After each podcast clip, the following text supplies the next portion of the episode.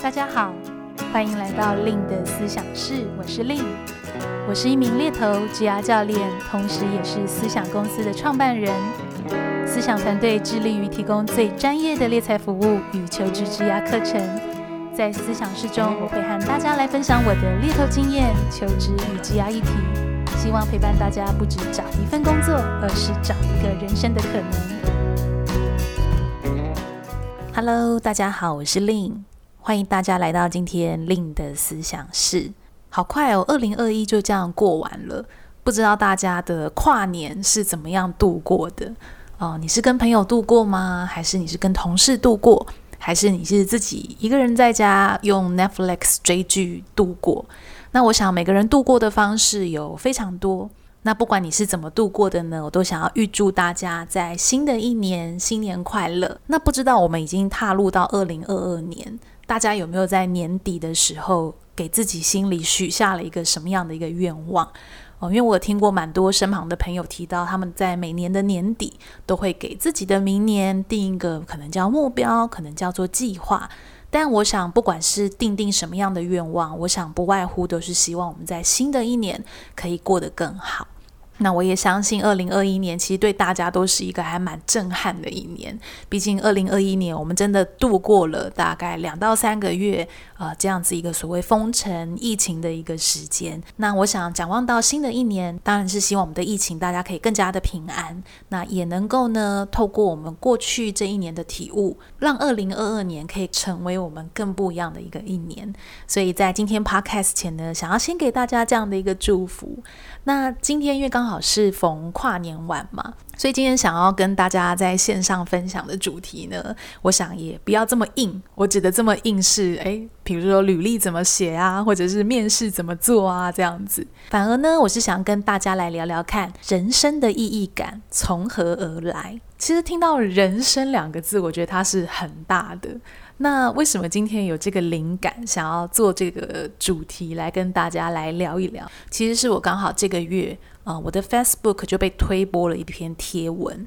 那这个贴文其实蛮有趣的，我不知道有没有听友看过。就是它是一个美国的研究中心调查了一个包含台湾在内的大概就是快二十个。呃，经济发达就是这种已开发的一个国家，那他就去调查这些国家的人民，他们认为意义感的来源是什么？那所以在他的那个研究里面呢、他就调查了可能包含台湾啊、日本啊，啊、甚至欧洲，比如说法国啊、西班牙，甚至也有加拿大、澳洲等等的。所以他那个研究其实算是蛮复杂的。主要呢，会让我很印象深刻是，我就看了一下，诶，那我们台湾的人呢？大多都是把什么当成人生意义感的来源呢？那我还记得他那个调查，就是会调查 top five 嘛，就是前一到五名。那台湾人生重要意义感的来源呢？我记得他会有五个排序，就是社会跟物质的福祉、家庭、自由还有嗜好，大概依序是这样子排列。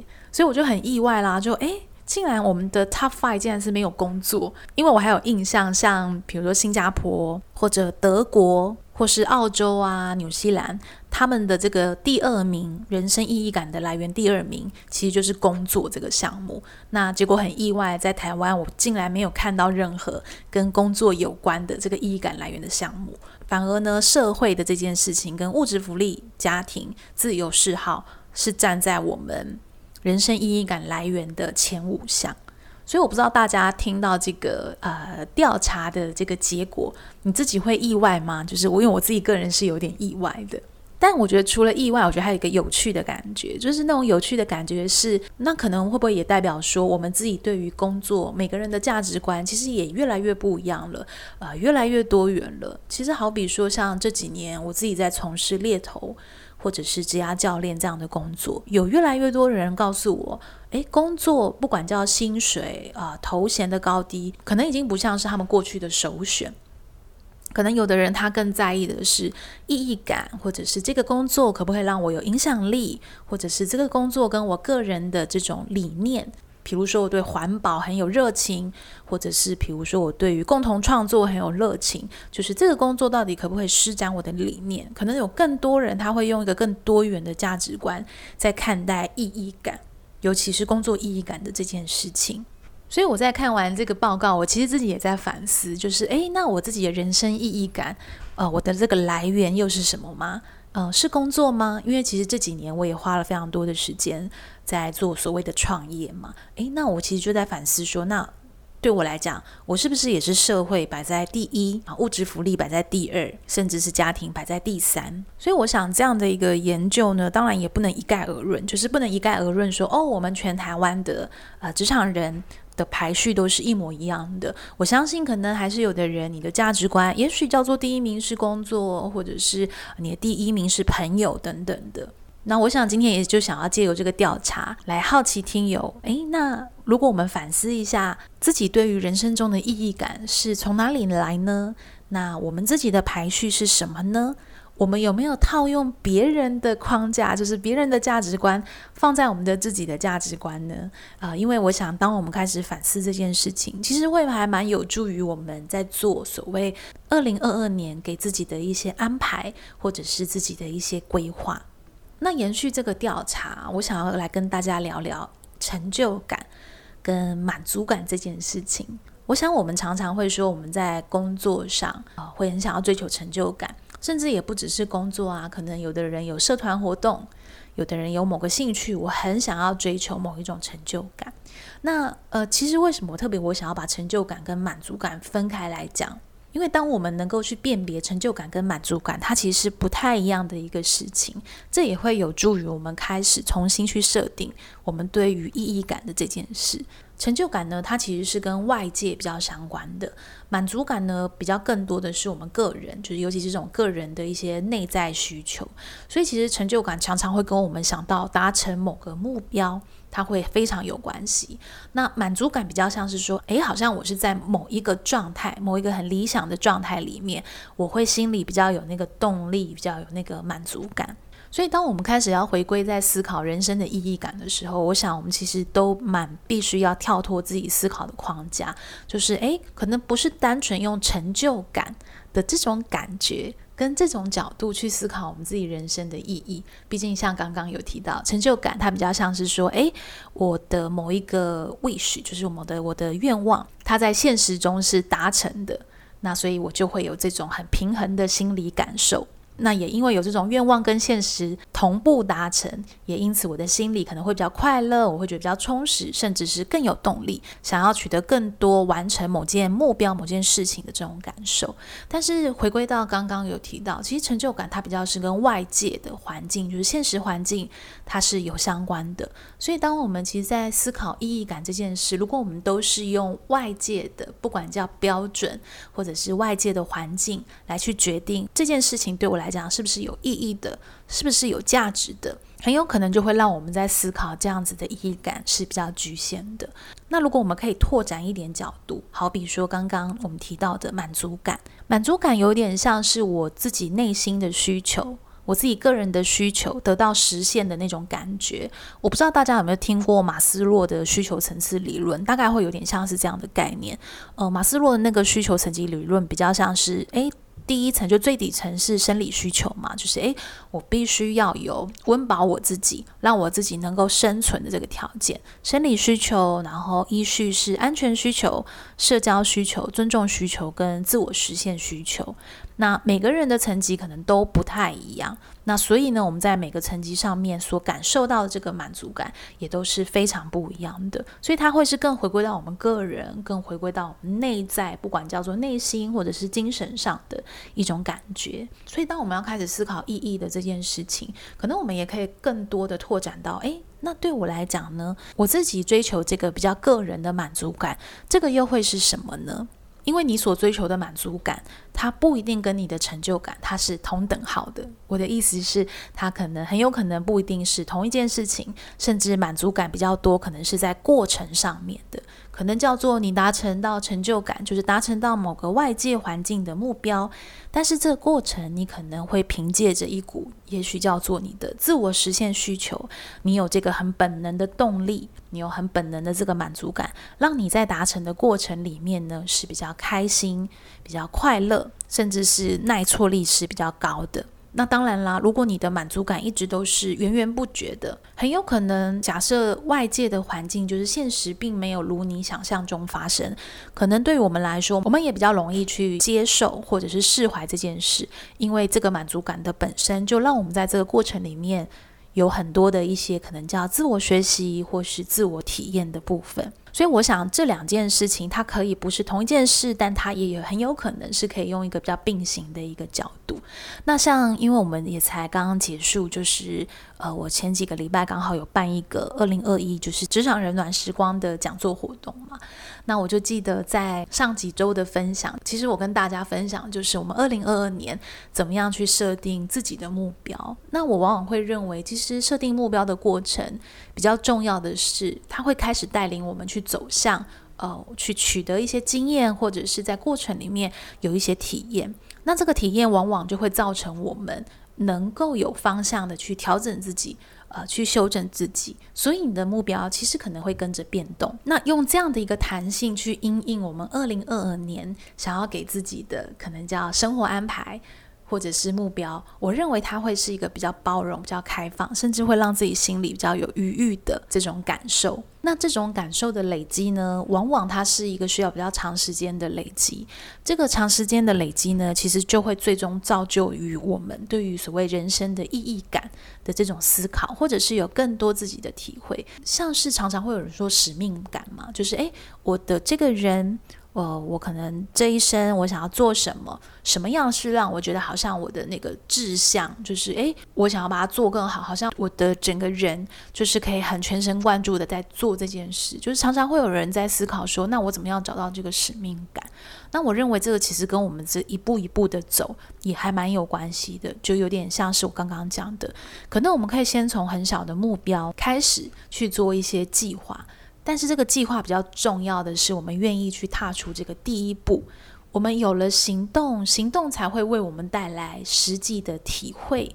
以及经验。这个经验可能不一定是好或者是坏，但是这个经验呢，会给我们带来回馈。这个回馈很有可能是啊，原来我想的不够多，或者是啊，原来其实我是可以做到的。那不管这个回馈是什么，它其实就会成为我们去修正我们自己方向或者是目标一个非常重要的一个养分。那当这个养分越来越多，我们其实就会越来越有能力，或者是越来越愿意肯定自己，去开始设定别的目标，或者是开始勇于去做一些选择。其实这就是一个过程。当我们是用这样子一个比较建设性的角度去走出自己的路，其实那个使命感或者是那个意义感，就是诶。我是谁？我要做什么？的这件事情，它就会很自然的，也许就突然像一个灵感，你可能有一天就突然会有这种感觉。英文常常会说 calling 嘛，好像这个是一个比较抽象的概念。但像我自己服务这么多的职场人，也包括我自己的亲身经历，我认为它真的就是有一个这样的一个阶梯，这样子一个顺序跟过程。那其实我自己从经营猎头的日常，大概就是三四年前开始经营以来，我一直非常的喜欢分享这类型的主题。其实也真的是因为像我自己。在猎头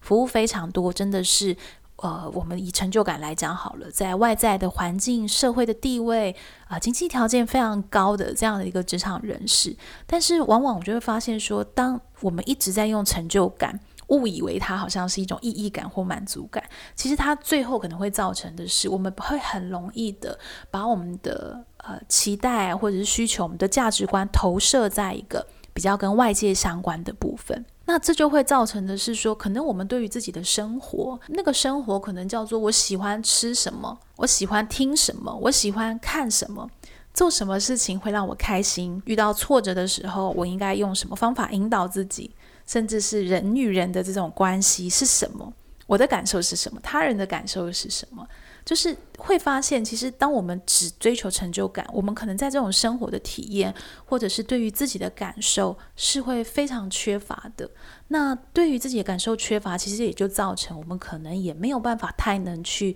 同理别人的感受。我常常会说，就是当我们自己没有的，我们是不可能给予别人的，所以也可能就会造成，就是说，哎，好像我跟这个人，我跟群体的生活，或是人与人这种关系的连连接，我没有办法感觉到非常的扎实吗？或者是很丰沛的这种感觉？其实这个最终就会造成一种心理上可能叫做很孤单呐、很寂寞的部分。往往呢，其实以一个职场人的职业发展来讲，如何去发展除了成就感以外的，比如说满足感、意义感这种其他的面向，我认为也跟我们自己在职业的成长很有关系。这个成长，不管叫做这个人他可以持续晋升到更好的。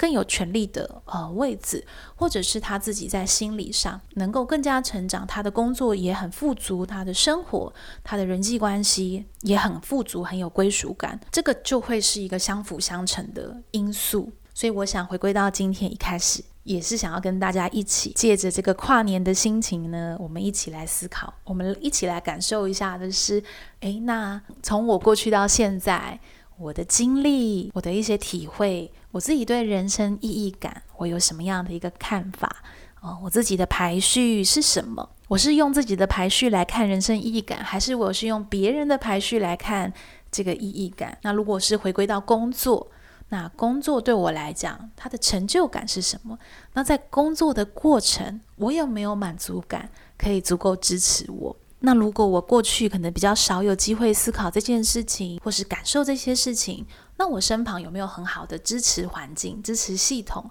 是有人可以跟我一起讨论吗？或者是有人可以让我看到，哦，原来人生或是工作，原来也可以有不同的样子。其实我想，环境对我们来讲是非常重要的，所以我非常的鼓励大家。也许我们都可以一起在这个新的一年二零二二的第一周，我们可以给自己泡杯咖啡，给自己一点时间沉淀这些事情，来帮助我们用一个比较支持自己的一个心态来开启新的一年。好啦，那我想今天在线上跟大家聊的时间也差不多了，所以也非常感谢大家过去这一年对 lin 的思想式的支持。那最后呢，我一样想跟大家分享我二零二二年比较新的一些公开行程。那呃，目前呢，最新的公开课程会是在二月十九。跟二月二十号就是两天的工作坊一样，会是我们的优势工作坊，专属你的优势说明书。那这套工作坊呢，其实真的会是一个非常经典的工作坊，因为这个大概是我持续带领了大概快要三年的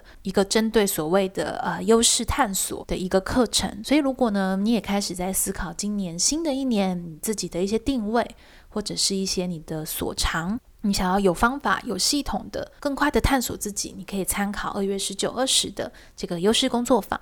那在四月九号、四月十号、六月十八、十九也会有陆续的一个梯次。那蛮多人开始在储备年后转职。如果你正在思考年后转职的听友，你也可以参考我跟好好在去年年底开设的一门线上课程。OfferGet 资深猎头的履历面试全攻略。那这个线上课呢，其实就会有非常多我自己浓缩猎头的经验所产出的这种所谓写履历的技术，以及面试的一些准备跟方法。那关于这种一对一的职涯咨询，或者是刚刚提到的课程资讯，如果有不清楚或者是想要预约的听友呢，你也都可以加入我的官方 Line@ 账号小老鼠 L Y N N C A R E E R S。都会有助教可以来协助你哦。那如果你喜欢今天的 podcast 呢，也别忘了可以追踪我的 Facebook、